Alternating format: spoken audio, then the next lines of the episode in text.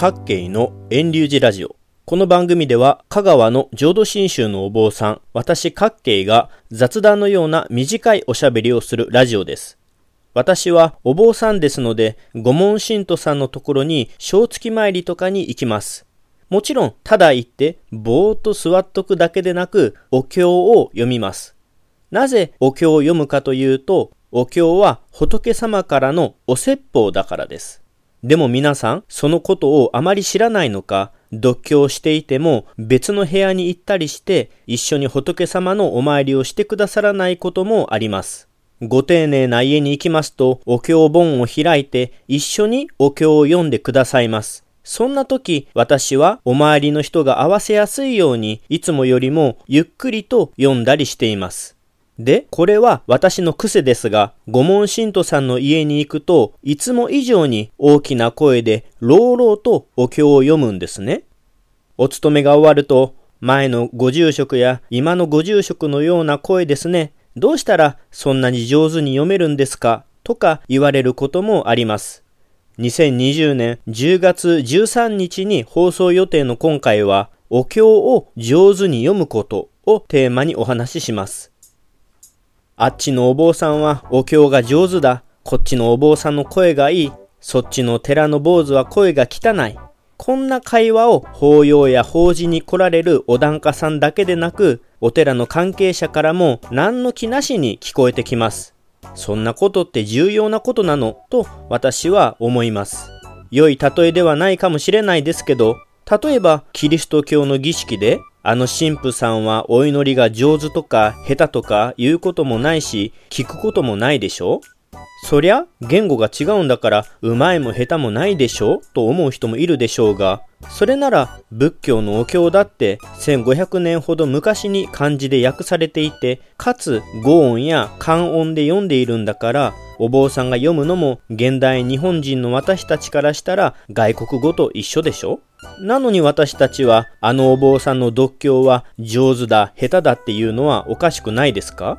私はお経にうまいも下手もないと思っています。そんなの気にせずに読んだらいいんです。お経っていうのは仏様からの説法の記録です。お経の文言を唱えさせていただくことで仏様からの説法を受けるのと同時に仏様の功徳やご利益を算旦するものです。例えが変かもしれませんが、お経を上手に読めたら仏様が救ってくれて、お経を上手に読めなかったら、下手だったら仏様は無視するんですか？仏様ってそんなに度量が狭いと思われているんですかね？お経の読み方の上手い下手で何か変わるんでしょうか？そんなことはないですよね。ところで、政治の世界、国会でお経読みって言葉がありますね。政治家が法案の内容を説明するときに原稿を見て抑揚なく淡々と棒読みすることがお経読みです。あれって言い得て妙でお経の読み方ってまさにそんな感じなんですよ。お経は仏様の説法の記録ですから、お経の読み手が勝手に感情を込めて極端な抑揚をつける必要はないんですね。お経は淡々と聞かせるように読めばいいんです。さて、そうは言っても、お坊さん自身もお経の稽古をする、練習をするって言いますよね。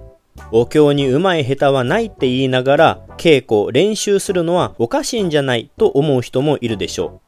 いや、それは誤解でして、お坊さんは自分が属している宗派の作法というのをきちんと学ばないといけないから、お坊さんは独経の稽古、練習をしているのです。同じお経でも宗派が違えばお鈴を鳴らすタイミングが違っていたり声の大きさや速度や音の工程とかいろいろ違っています。お経以外にも付随して和算や念仏やエコーなど節のついた読み物を宗派の作法にのっとって正しく覚えないといけません。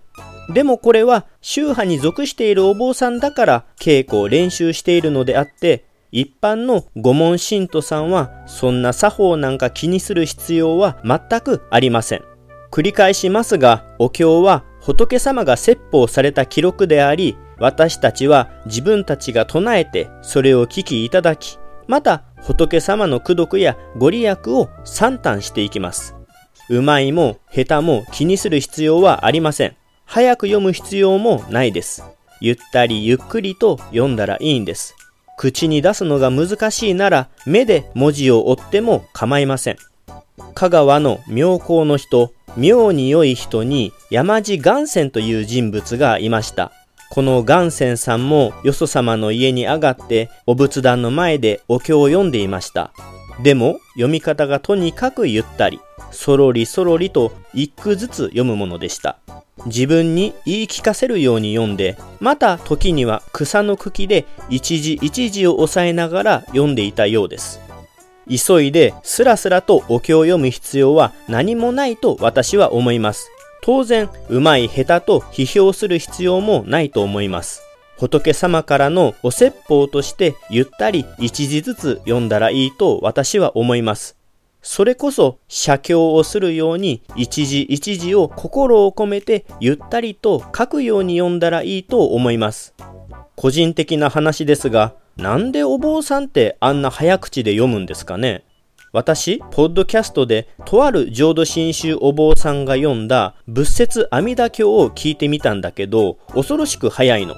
わずか5分で読んでて、私の2.5倍くらいの速さで読んでます。正直途中から聞き始めたら、お坊さんでも今どこを読んでるのかわからないと思います。お釈迦様があんな早口でまくし立てるように説法していると想像したら、私変な気分になります。もっと何て言うか、仏様から呼びかけられているように味わいながら読んだ方がいいような気も私はします。まあ、その宗派の作法というのがあるので、言い悪いの問題ではないですから、人のお経の読み方は何でも構いません。でも、お坊さんはお周りの方々と共に仏様のお説法、お経を一緒に聞きいただく役目もあるので、私はお周りの人のことを思えば、ある程度ゆっくり読んだ方がいいと思います。今回の話をまとめると、お経の読み方、うまい下手は気にする必要はないです。お坊さんは属している宗派の作法というのがあるので、読むお稽古、人に聞かせるお稽古をしていますが、皆様は自分のペースで一時一時ゆっくりと読むので何の問題もありません。仏様からのお説法、仏様の功徳、ご利益を賛嘆するように、褒めたたえるように味わいながらゆったり読みましょう。うまい下手は私たち人間が勝手に言ってること。仏様からすればお経を読むのがうまい下手なんてどっちでもいいことです。各系のラジオはここで終了します。来週もまた聞いてくださいな。ポッドキャストでも配信していますので、iTunes などでレビュー、評価、登録してくれたら嬉しいです。遠隆寺各系ブログも続けているので、興味のある方はぜひご覧ください。